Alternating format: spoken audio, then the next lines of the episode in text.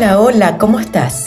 Te doy la bienvenida al programa 79 de Espiral, tu podcast de literatura y creatividad. Hoy inauguro el nuevo ciclo temático vinculado a la felicidad. La primera invitada es la psiquiatra Valentina Caponi, quien además de sus estudios en Chile cursó especializaciones en Estados Unidos.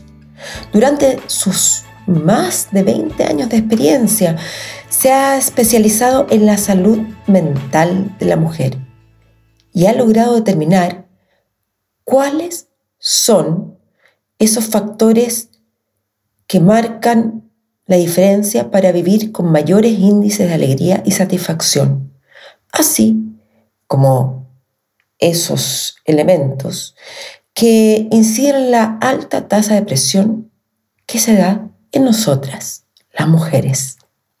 En esta entrevista quise entender si es real o un mito urbano, como a veces yo misma lo he pensado, las diferencias anímicas que se producen entre ellos y ellas, el rol que cumplen las hormonas y si efectivamente los seres humanos estamos capacitados para alcanzar la felicidad. ¿Qué es la felicidad? ¿Cuáles serían los factores determinantes para ello? ¿Qué rol tiene la trascendencia en esto? Recuento personal. Tal cual te conté en el último episodio Espiral, que fue muy lindo, a mí me encantó, sobre cómo ordenar la biblioteca, he estado un poco abstraída al mundo. Y sigo así. Pero esta semana me propuse volver a vivir con ganas retomar mis proyectos, porque no puedo seguir anclada en la pena. Mi mamá falleció hace casi 14 días. Mañana lunes son dos semanas, producto de un Alzheimer muy avanzado. Em, si bien fueron años de enfermedad, es muy cierto y que el COVID además aceleró toda su situación, es muy cierta esta frase hecha de que uno nunca está preparado. Por algo existen estas frases que están en la boca de todos y hasta que no te sucede, no lo entiendes.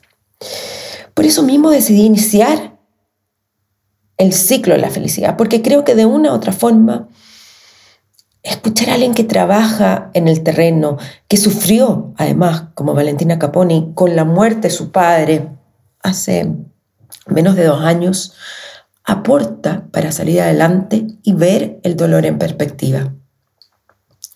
Dentro de las cosas lindas que me sucedieron en este tiempo, y han sido muchas, aquí solamente estoy dando dos ejemplos, vinculados con Espiral fue que recibí dos cartas que me ayudaron a volver a sonreír. Todo partió con el desafío que me autoimpuse con una carta al día, el que te conté en el episodio 76. La primera carta fue de Ana María El Río, una gran persona, escritora a la que conocí antes de la pandemia y me apoyó muchísimo con mi novela. Lo primero que me llamó la atención fue el sobre rojo con una letra hermosa. Algo me hizo recordar en esa grafia em, los comentarios que ella iba escribiendo sobre capítulos que íbamos revisando en conjunto. El papel que Ana María ocupó para enviarme esta misiva me recordó mi juventud, cuando quemaba los bordes para imitar las cartas antiguas. Así ella comenzó y cito, Querida Karen, sorpresa y asombro al recibir tu misiva.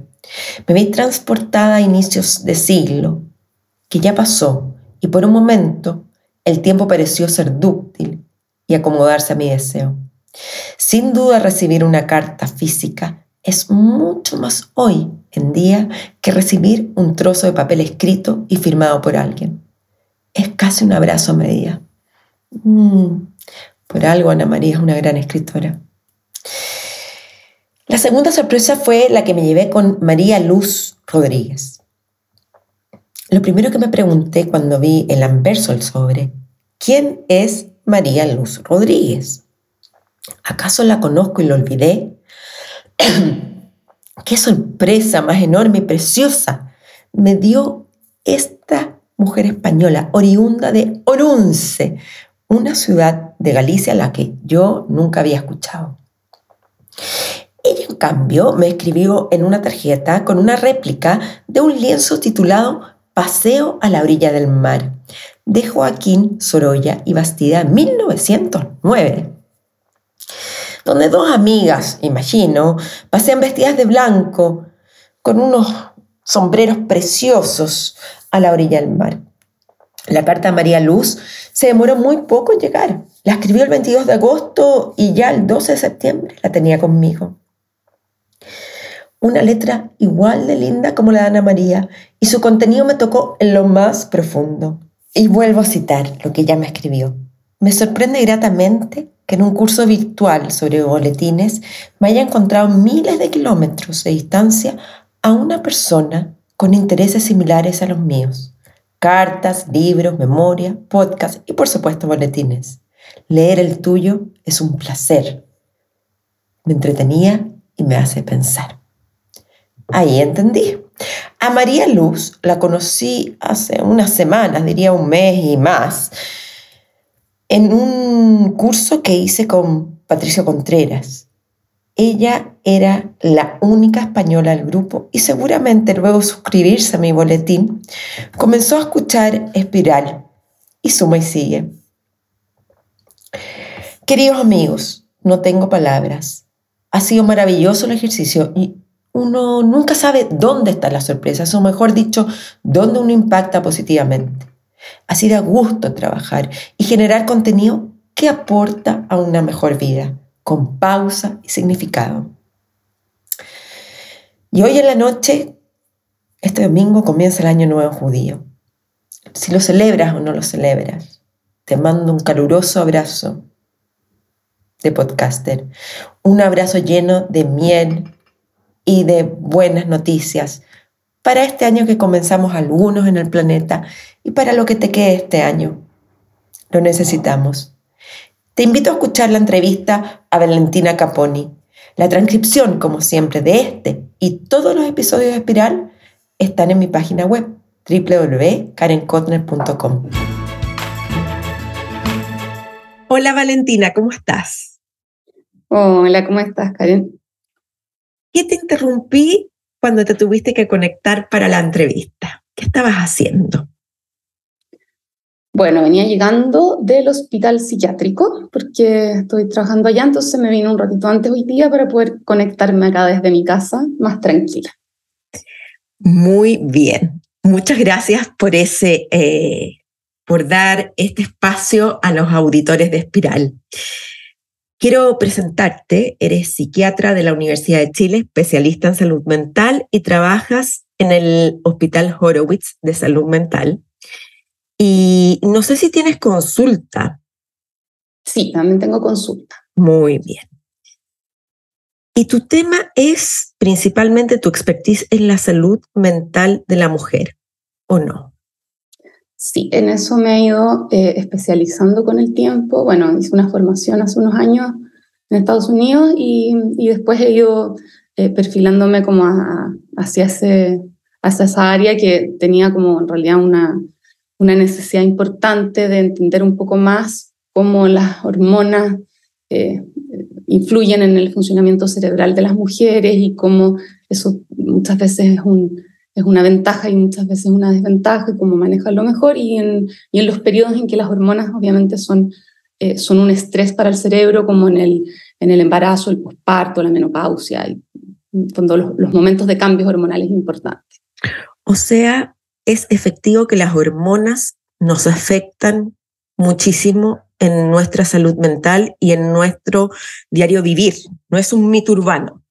No, no es un mito urbano. Em, desde pequeña contaste en la revista Ya, en, que es una revista que sale con el diario El Mercurio acá en Chile, que a los 12 años tenías clara tu vocación, querías comprender la mente. ¿Qué implica comprender la mente? Sí, no sé todavía, pero, pero en realidad es como una, una curiosidad infinita de saber por qué las personas en el fondo tienen los comportamientos que tienen y, eso en, forma, o sea, mirando como los comportamientos que, que son positivos y que aportan al mundo, como tanto los, los que son negativos y que uno pudiera como tratar de intentar modificarlos de alguna manera.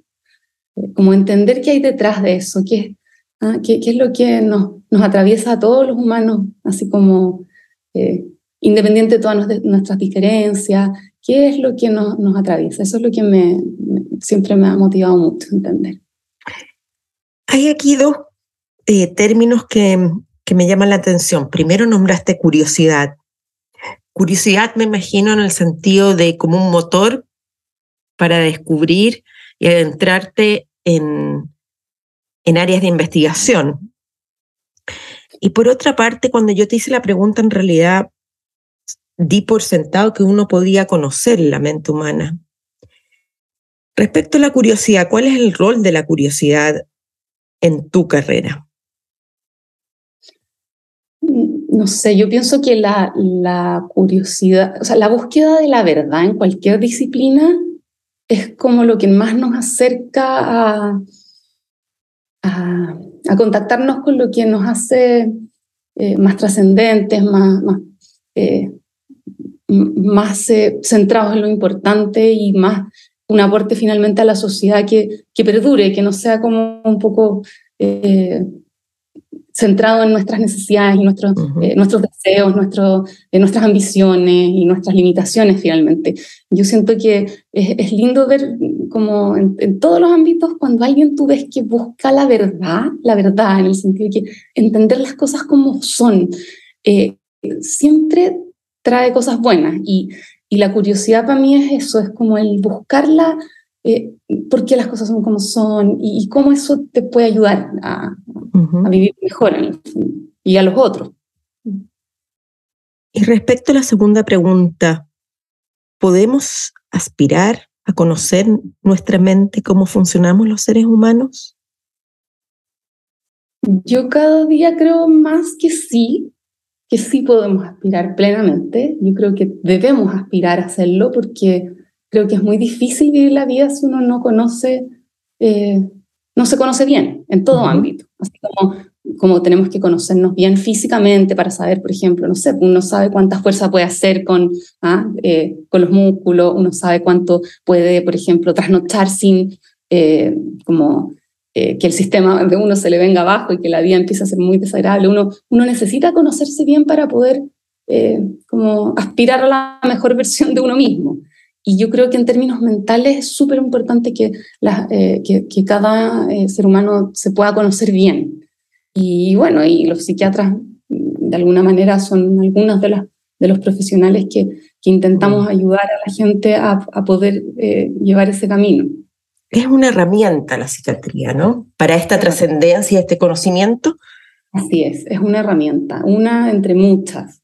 Y hay que tener como esa como, eh, como eh, humildad, creo yo, porque es mm. una. Y realmente, si uno cree que, que es como la única o la, o la, o la, mejor, o qué sé yo, uno se pierde tantas cosas que no ve, sino... Eh, Así que creo que es una y que puede ser muy útil y como todos los instrumentos en la vida son un arma de doble filo. Uno debe aprender a usarlo bien, porque, porque si uno no sabe usar un cuchillo afilado, uno se corta.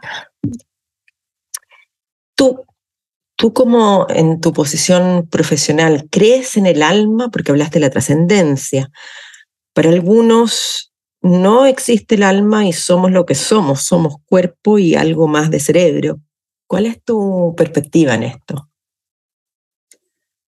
Bueno, mi perspectiva es que es muy difícil encontrar eh, como el centro de la vida, la felicidad, el camino como eh, más como eh, de realización si uno no tiene una visión trascendente de la vida. Es, muy, es muy difícil.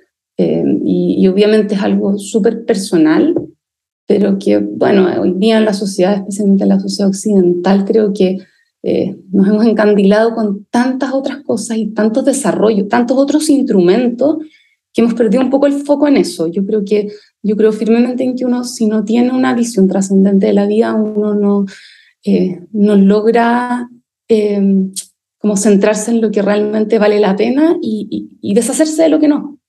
Mm. Eres hija del reconocido psiquiatra Ricardo Capmoni, que falleció el 2020. Seguramente te han hecho muchas veces esta pregunta, pero yo tengo dos. ¿Qué fue lo que aprendiste de él? Si tuvieras que decir aquí hoy día en Espiral. ¿Y cómo se lleva el duelo? Él falleció hace ya dos años. ¿Cómo muta el duelo? Eh, a ver, ¿qué aprendí de él? Eh, aprendí a hacer las cosas con todo el cuerpo, toda la mente y toda el alma. Y creo que eso es algo que que se transmite con el ejemplo. Y cuando quieres hacer algo, da lo mismo lo que sea, eh, lo tienes que hacer con todo tu ser. Y eso es lo que te hace ser feliz una vez que terminas una obra, una vez que haces cualquier cosa. Eh, porque la verdad, eh, estar como puesto en, en, en, las metas, en los logros, hemos, hemos mirado ya a la sociedad que pareciera ser que eso no es lo que nos trae la satisfacción y la real felicidad. Eh, yo creo que mi papá eh, fue muy feliz cada vez que eh, encontró como ese centro y pudo mostrar, pudo hacer cosas en su vida con, con todo su entusiasmo, italiano, bien intenso y, y, y súper como vividor de, de, todo, pero vividor de las cosas chicas. Y yo sé que él él, disfrutaba mucho de las cosas que hacía bien y como te digo, no solo de repente uno cree que hacer las cosas bien es hacerlas técnicamente bien o solo como con la mente, con, ah, con el pensamiento, pero, pero no, él, él, cuando hacía algo con todo su ser era un, era un ejemplo en realidad. Y, y, uno se da cuenta que hay mucha gente que es un ejemplo por eso mismo.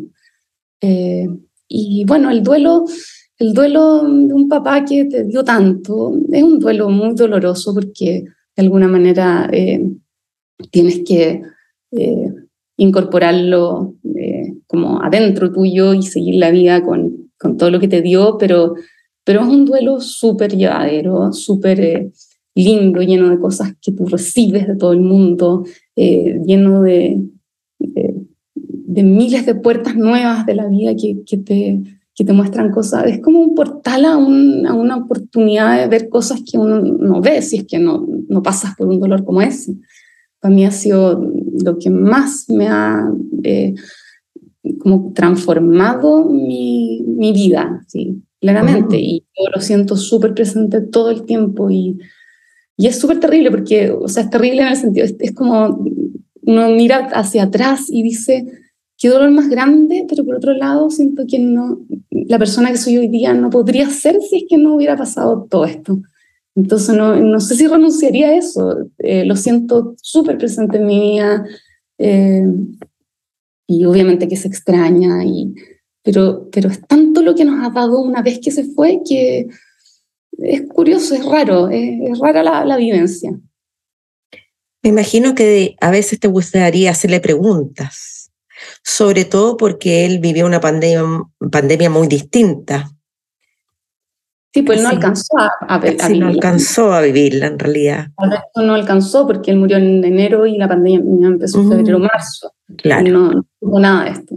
Eh, pero sí, obvio, hay momentos en, él era bastante mi referente y uno, ah, en momentos difíciles, eh, era una persona que siempre te, iba como a dar una visión general, te iba a, bajar, eh, como a poner paños fríos a las cosas que uno de repente se enreda y, mm. y está como, ah, como mirarlo en perspectiva y decir, no, eso no, es, no va a ser importante a la larga. Y, la sabiduría. La sabiduría. La, esa como, ese, claro, yo después cuando, cuando él murió, yo, yo escribí una cosa que nunca la, la, la mandé a ningún lado, nada, pero yo decía, ¿dónde están los sabios? Hoy día en la ah. sociedad eh, no hay sabios, no, no tienes a quien, los psiquiatras no somos los sabios. Hoy día un poco la gente va y pregunta y consulta al psiquiatra un poco cuando no, cuando las cosas no están bien en la, en la vida. Pero la verdad, la verdad, lo que necesitaríamos serían sabios, de esos que vienen de vuelta, de esos que, ah, que, que, que, saben discriminar inmediatamente lo, lo importante de lo accesorio, que te puedan dar esa como tranquilidad de, mira, ¿ah? eh, busca por acá, busca por acá, pero que no te, no te hacen, en el fondo no te sobreprotegen, sino que te dejan hacer el camino que tenéis que hacer. Eh, falta eso, encuentro yo. Falta muchísimo. Mucha gente construye sus propios sabios. Entre eso están los psiquiatras, valga decir. Para algunos, y aquí no estoy entrando, para algunos son los políticos, para otros son artistas, pero sabio en un sentido integral de una visión de vida, me dejas pensando dónde encontrarlos. Para algunos puede ser la figura del cura, del rabino. Eso, antes, eh, antes yo creo que cumplía mucho ese rol eh, la Iglesia Católica. Eh, hoy día yo creo que en distintos sectores sociales hay como, claro, distintas religiones. Hoy día el mundo oriental está mm. mostrando un área espiritual súper interesante que mucha gente joven le, ha, le atrae mucho. Pero, pero sí, hay, hay una, y que, que, va de la mano un poco con esto de que, eh, de que falta, eh, o sea, que nos hemos encandilado mucho con muchas cosas, con la tecnología, con el desarrollo económico, con eh, millones de herramientas que nos ha dado la vida, pero, pero no, nos hemos descuidado en esta como visión más trascendente, que no mm. tiene que ver con una religión específica, ni, ah, ni, con, ni con nada en particular, sino que con el con el poder ver eh, la vida más allá del, como, de lo inmediato, como de lo, me refiero como de lo, eh, de lo eh, práctico solamente. Mm. Quiero entender cómo fue la pandemia para las mujeres y cómo la estamos viviendo hoy. ¿Nos afectó más que los hombres? ¿Se puede llegar a esa conclusión? ¿Qué viste tú en tu práctica? A ver, eh, yo no sé bien si nos afectó más, probablemente nos afectó de manera diferente. Yo creo que a las familias, hay muchas familias que, que eh, fue una oportunidad y lo tomaron de esa manera y, y fue un, un regalo poder vivirlo, otras personas no, otras obviamente que depende mucho de las circunstancias, de todo. Yo te diría que, por ejemplo, las mujeres en posparto, de hecho mundialmente las estadísticas muestran un aumento de la depresión posparto importante porque, porque es un momento de la vida en que uno necesita mucho a la sociedad. Uno, mm. criar sola eh, ha sido como uno de los, de los grandes problemas de la sociedad hoy día, eh, porque antiguamente nosotros criábamos un grupo y, y eso era fundamental para la mujer en, en, real, eh, como eh, yo siempre les digo a mis pacientes cuando están en el posparto, tu cerebro está recién como, como en convalecencia, tienes que darle tiempo que vuelva a sus funciones y eso implica que, que la sociedad te tiene que sostener de alguna manera para poder disfrutar tu maternidad y para poder como no sentirte tan agobiada. Y yo creo que la pandemia fue muy duro para las mujeres que les tocó el posparto y que se sintieron eh, como muy solas. Y, bueno, y ahí todavía la sociedad tiene tantos coletazos de, de machismo y de poca inclusión del hombre en la crianza eh, y, de, y de que en el fondo yo creo que sí eh, fue como una consecuencia así evidente el resto eh, creo que ha sido súper distinto en distintos casos. Todas las mujeres, yo te diría que, que tenían hijos en edad preescolar eh, y que estaban un poco como a cargo de eso en la pandemia también, se les hizo bien difícil hacerse cargo de eso y además del trabajo. Y, sí, eh, eso te diría que es otro grupo que, se resintió harto y, y también y también hubo mucho como reactivación como de crisis de pareja. Eh, durante la Era como un reality en el fondo. Entonces tú empiezas como a mirar todo con lupa y, y obviamente que hubo mucho, eh, mucho tema de pareja y eso, bueno, eso afecta a hombres, mujeres y, y, ha sido algo que, que todavía vemos como en el fondo una consecuencia. Valentina, tu foco efectivamente, como tú estabas hablando, está la salud femenina específicamente en el terreno perinatal. Y aquí cito, y me puedes decir si me equivoco, lo que afecta concierne al bebé en el periodo inmediatamente anterior o posterior a su nacimiento. Por lo tanto, tú nos estás diciendo que frente a la pandemia, frente a esta escisión de lo individual y lo comunitario, hubo consecuencias que son de un tamaño de un, de un gran barco, por decirlo de una manera elegante. ¿Cómo afecta también esto al bebé en sí mismo? Mm. Mira, si tú me hubieras hecho esta pregunta hace unos años atrás, yo te hubiera dicho, claro, las consecuencias neurobiológicas para los niños que, que, eh, que para un niño que tiene una mamá que se deprime o que está angustiada en el embarazo, eh, son importantes, ¿ya? Pero hoy día, la verdad, Emir, como que trato, a ver, me, me, me pasa que tiendo a ver todas las, las em, los cambios neurobiológicos, las diferencias eh, en ese sentido, eh, sean a veces vistas como un hándicap, creo que es una oportunidad. O sea, si ah. tenemos una generación de niños que, claro, que van a tener probablemente una hipersensibilidad mayor al estrés, bueno, tal vez eh, vamos a encontrar que eso es necesario de alguna manera para, la, para, lo, que nos, para lo que nos desafía la sociedad hoy día. no lo veo como un problema en sí mismo.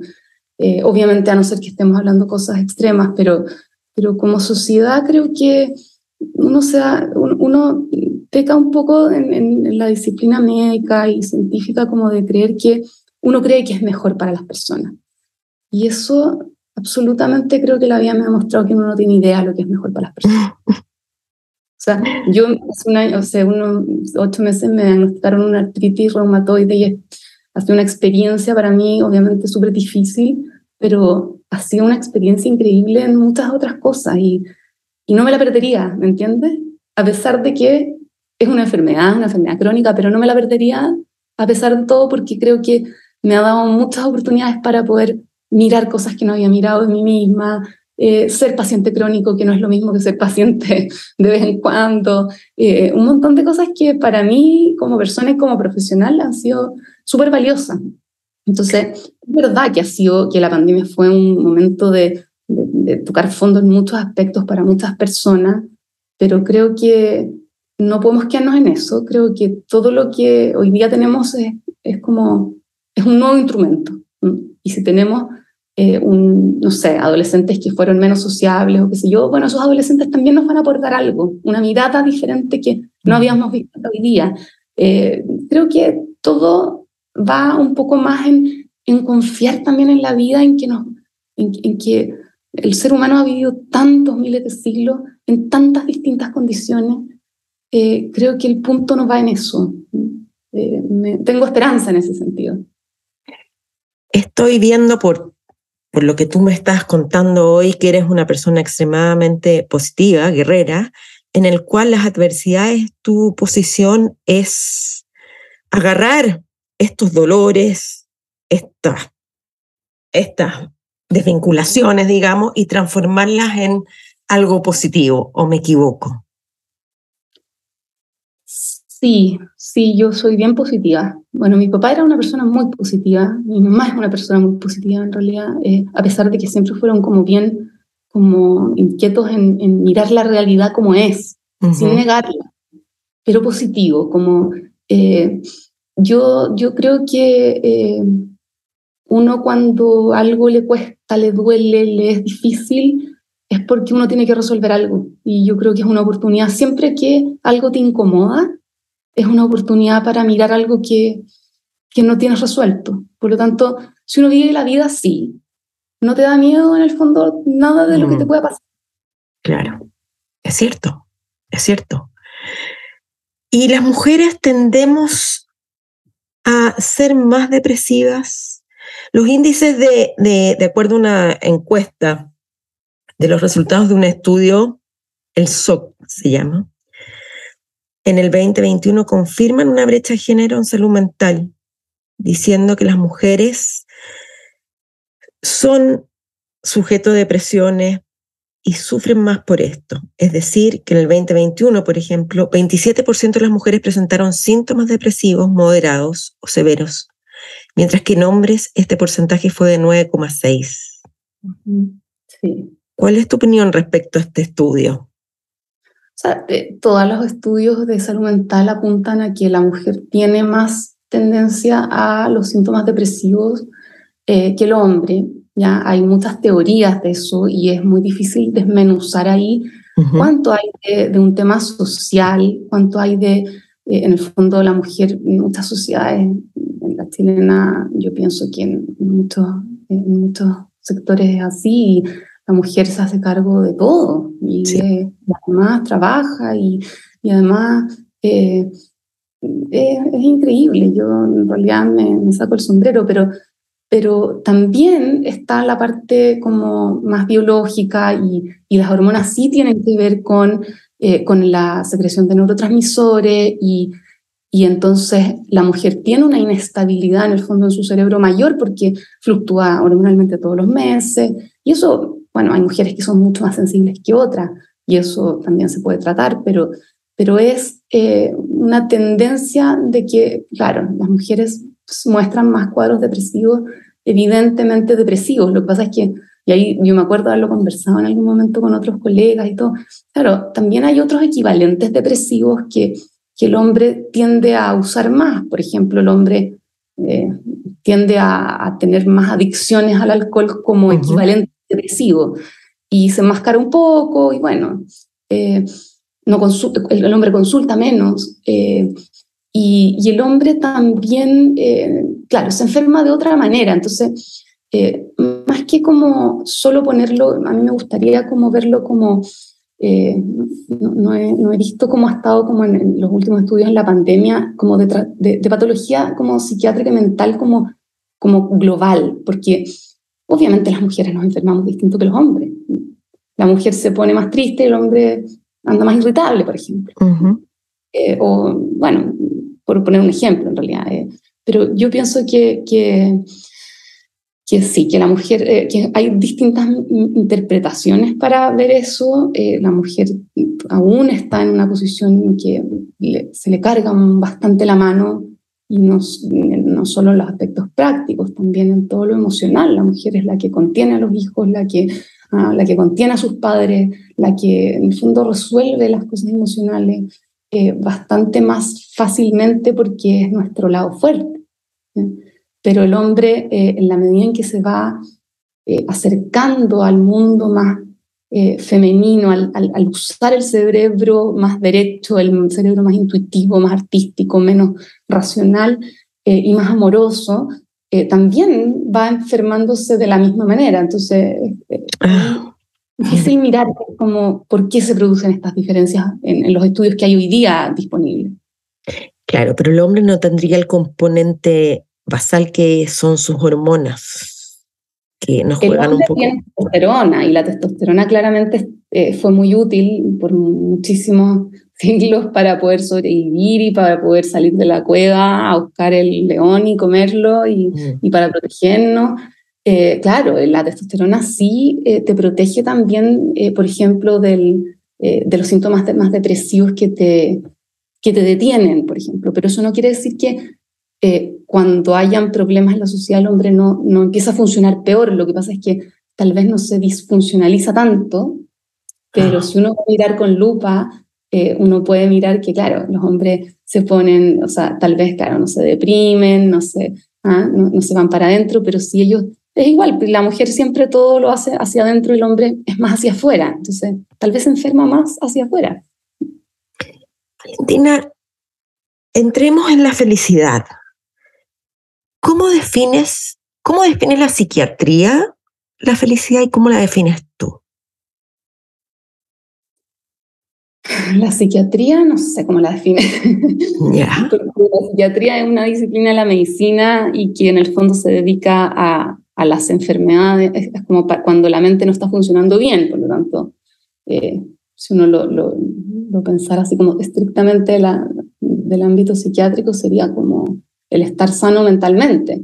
Pero eso, evidentemente, que en la sociedad ha sido eh, como, eh, como, eh, como bien discutido que no es suficiente para ser feliz no tener una enfermedad mental. Entonces, o no tener un padre deprimido, sino que la felicidad es algo que, que atraviesa todo el, a todo el ser humano, que tiene que ver con, con algo que debiera ser, por lo menos para mí, y es como lo que me motiva como a, ir como, como descubriendo, tiene que ser algo que esté como disponible para cualquier persona.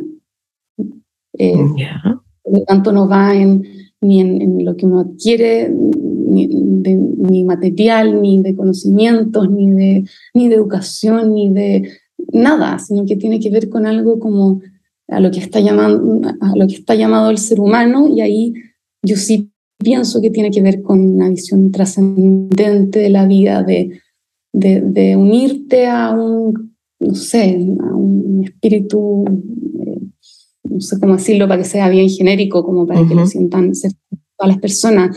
Eh, hay personas que creen que es a un Dios, a un, a un infinito, a un... Eh, eh, o, a un, o a la misma, al mismo cosmos, a la, a la naturaleza, pero es una manera como de que el ser humano esté unido a, todo lo que trasciende, que es en el fondo todo lo vivo. ¿Y hay condiciones mínimas para alcanzar esta trascendencia? Es decir, quizás que personas eh, que son muy existencialistas, o se dice que las personas extremadamente ricas, extremadamente pobres, te pregunto, ¿hay un piso mínimo? ¿O esto lo puede alcanzar cualquier ser humano? Yo creo que no, yo creo que cualquier ser humano lo puede alcanzar. Yo creo que eh, hay muchas vivencias en, la, vida de una persona, muchas vivencias, muchos momentos que tú tienes como, como la posibilidad, como, como el portal a conectarte con esto. Eh, y, y yo creo que las vivencias, tanto dolorosas como, como gratificantes, son un portal para conectarse como con esa como, em, como trascendencia de ah, y, que es muy, a ver, es muy como em, contradictorio porque eh, la manera de conectarse con lo trascendente es en el momento presente. Entonces, no mm. tiene que ver con algo que uno esté pensando de hacia dónde vamos a ir, si hay alma o no, si hay cielo o no, sino que tiene que ver con que el momento presente, pleno, eh, con las, eh, conectándote a las cosas importantes que en general eh, yo lo, lo, he como, como pensado, le, ha, le he dado hartas vueltas y pienso que es como conectándose con las cosas que están vivas. creo que puede ser en cualquier condición. Obviamente que eh, las condiciones de dolor, de, mm, eh, de hambre, de, de, tortura, son condiciones muy difíciles y que te, en el fondo, eh, como todo, es una oportunidad. Hay personas que en la cárcel han encontrado como su, su, su portal hacia la felicidad, o sea, y tú dices cómo, o personas que en la enfermedad o en la muerte de alguien querido han encontrado como por fin la respuesta para qué es la vida, para qué, cómo hacerlo para, para poder, y, tú lo notas, porque son personas que, que son luminosas, que no necesitan decirte nada y tú entiendes que son personas que, que están conectadas con lo, eh, con lo, lo que te hace feliz. En ese sentido, la depresión es la ausencia de felicidad, trascendencia, si quieres lo ponemos, o la depresión es la incapacidad de sentir o son ambas? No, yo pienso que la depresión es una enfermedad como cualquier otra, como, como por la enfermedad en general te hace difícil la pega, obviamente. Los momentos de dolor, de uno se pone muy autorreferente, muy hacia... Mm, muy egoísta. Muy, eh, uno, no, uno está sobreviviendo, se, activan todas las como alarmas de, de sobrevivencia. Eh, pero al mismo tiempo, cuando la vida te lleva al extremo, eh, y tú tienes una visión como trascendente de la vida en el sentido también de, de tener como una fe en la vida, como de que las cosas van a estar mejor, de que esto es por algo y algo vas a sacar de esto, pienso que también son vivencias que, que y eso un poco como eh, citando como a las grandes personas de la historia, como son las vivencias que te llevan a los momentos, como a los, eh, a poder aspirar a una felicidad así como plena y, y, y, permanente, profunda, ¿no? Eh, cuando uno tiene todo dado y todo bien y está todo bien, yo pienso que uno pierde el foco más fácil. Sí, sí, de todas maneras. Pero uno no tiene todo dado ni en general, diría, una generalización, pero eh, los seres humanos siempre tenemos unas grandes pruebas en el camino. Siempre. Sí.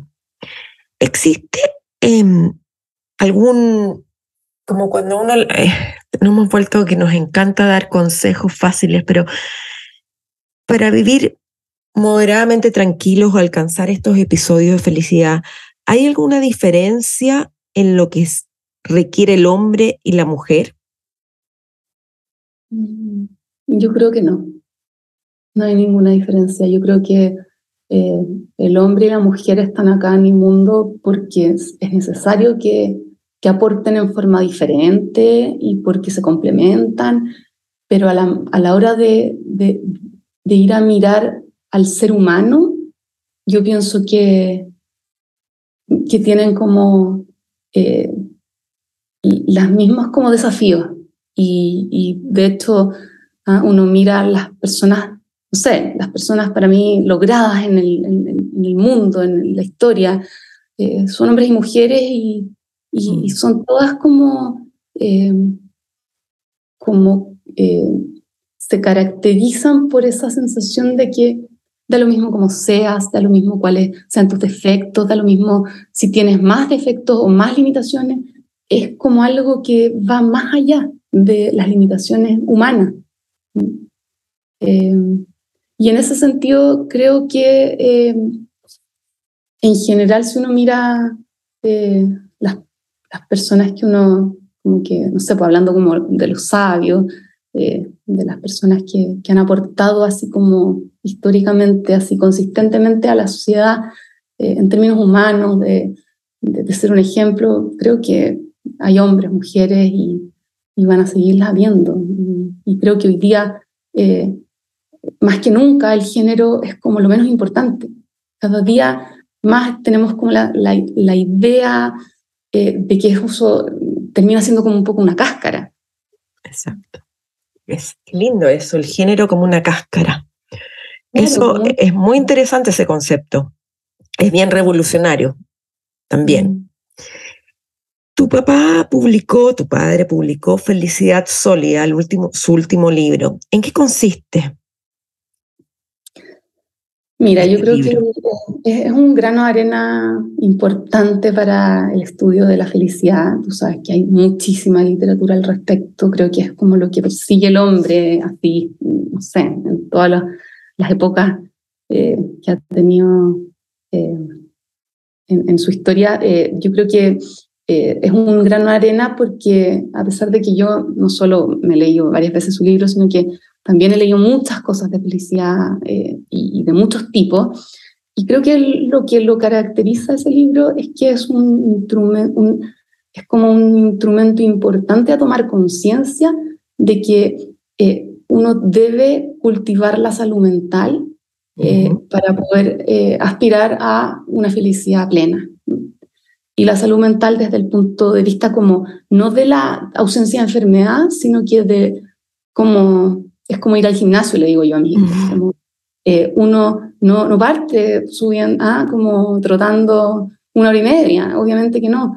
Y, y, pone súper claro y súper como didáctico como el elaborar las, las emociones negativas en, en, en, la vida te da eh, un training para, para todo, para todos los momentos difíciles. Eh, y te hace enredarte menos cuando las cosas se ponen difíciles. Eh, no te, él no, no, no, expone como otros libros de felicidad un poco como el camino como hacerlo. Él solamente eh, hace un tratado, porque realmente el libro es como súper así como Cabezón y, y Mateo, pero sobre como argumentar por qué él cree firmemente en que esto es parte como del, del training que deben tener las personas para poder eh, mantenerse bien eh, psíquicamente. Que si uno no es capaz de elaborar las, emociones negativas, estas emociones siempre te van a venir a rondar y te van a venir a, a, dejar, a no dejar que sigas creciendo. Este libro, para ¿para qué tipo de público es? ¿Quién lo debería leer? Oh, qué difícil esa pregunta. no lo sé, yo creo que cualquier persona que tenga ganas de leerlo, eh, es un libro que uno lo puede leer entero, puede leer un capítulo, puede eh, consultarlo, es un libro como, eh, como de referencia. Pero está dirigido a un público, digamos, no docto, digamos, no especialista en la materia, sino a cualquier ciudadano. Sí, sí. obviamente es un libro que tiene bastante como eh, o sea, claro, nosotros también siempre tratábamos a mi papá decirle como, ya, pero bájale, ah, baja un cambio para que la gente lo entienda más, como, ah, eh, pero, pero es un libro que yo creo cada día más en que la gente es capaz de entender eh, lo que, o sea, como todo lo que quiera entender. El tema es que, bueno, cuánto lo tienes que masticar, cuánto... pero yo te diría que no, no soy de la idea de que alguien no pueda leer algún libro. Creo que eh, hay momentos, hay momentos en que uno mismo lee un libro y como que no lo puedes enganchar, no lo puedes entender, o no, mm. o, sé, o no te hace sentido, y después lo, lo agarráis un año después y encontráis que es como, ¿quién, ¿a quién por Dios se le ocurrió esto? Y es porque uno es el que no está permeable. Exacto. Muy interesante eso, muy, muy, el, es el momento adecuado, ese esas palabras en algún minuto pueden encontrar espacio en ti, digamos. Totalmente, totalmente. Entonces, si tú estás con la inquietud de querer leerte, lo trata, y si no, trata después. Y, puede ser que en algún momento encuentres justo lo que te quería decir. Creo que no, no, no me como encasillaría en que sí, es un libro cabezón, pero no importa. Uno por último se puede salvar las partes que no le hagan sentido. Y, si tuvieras que dar eh, lecturas o sitios en Internet o escuchar eh, para personas que quieren, que están buscando ser más felices. No estoy hablando lo fácil, estoy hablando que a veces uno se pierde dentro de esta sobreinformación que tenemos. ¿Cuáles serían aquellos referentes que tú dirías, te invito a leer esto, a escuchar esto, a ver esto? Mm. A ver, yo primero que nada eh, creo mucho en que cada persona tiene su camino y es súper difícil que yo te diga, mira, léete este libro ahora porque, mm, increíble, yo, yo soy súper buena para leer y hay libros que yo, no sé, pues me leí cuando recién murió mi papá y yo dije, pero este gallo de qué está hablando, o sea, se pegó en la cabeza. y después, te juro, dos años después me lo leo y digo, ah, pero qué persona más visionaria. Y el mismo libro, entonces digo, es tan evidente que uno tiene que ir haciendo su camino y la gente, hoy día hay tanta información, pero también uno tiene que ser responsable en que uno tiene que elegir los libros que a uno le hagan sentido, intentar leerlos. Si no te hacen sentido, busca otro. Y no pares, no pares de, de, buscar y de sentir que en algún lado va a estar la respuesta a lo que tú en ese minuto necesitas. Eh, más que que yo te pueda decirle de este ahora, claro, en, en el en, el ejercicio, por ejemplo, de la consulta, en que tengo pacientes que conozco mucho y de hace años y todo, y yo sigo un poco el proceso, ahí hago un poquito más de guía y decirle, mira, yo creo que en este minuto este libro sí te va a ayudar. Eh, y ahí, claro, es, es, como un poquito más regalón, pero, pero, pero yo creo que cualquier persona puede eh, como buscar lo que necesita y no dejar de buscar. Y no solo los libros, yo pienso que hoy día estamos súper intelectualizados en, la sociedad occidental y yo creo que de las cosas que más te dan como, eh, como información útil en la vida son las vivencias de cosas que te conecten con, con lo importante y en ese sentido eh, todo tipo de vivencias con la naturaleza, el ejercicio, el deporte, la vida social cuando es en pro de el compartir. Eh, como una buena eh, pieza de música, el arte. Para mí son portales todos de cosas que te dicen, como de, sabiduría en el fondo, que, puedes, que te puede hacer sentido en algún momento o en otros no. Yo creo que uno tiene que ejercitar estar permeable a lo que te da el mundo. Estamos llenos de recursos, llenos, llenos. Y si, no, si nosotros no los usamos es porque nosotros no los estamos mirando.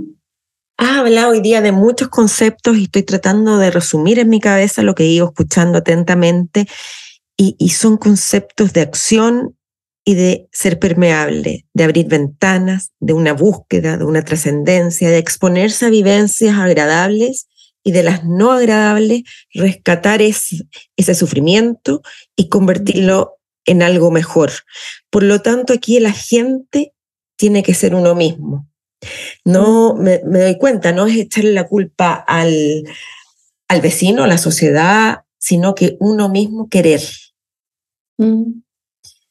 Siento que eso es fundamental, sí. Que ahí está la clave de quizás que esta palabra tan manoseada que es la felicidad, pero que tantos buscamos y ansiamos.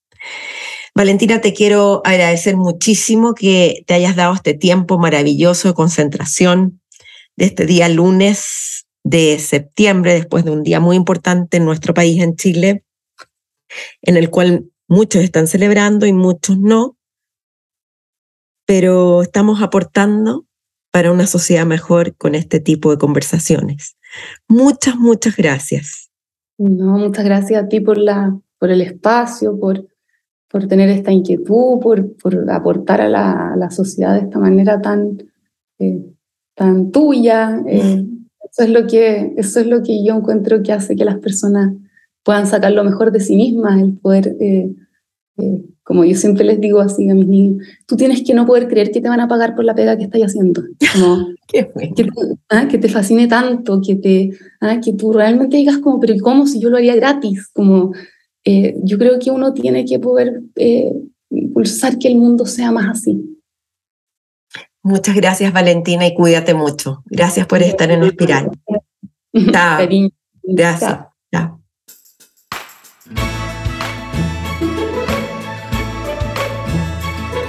Yo me quedo con un concepto clave.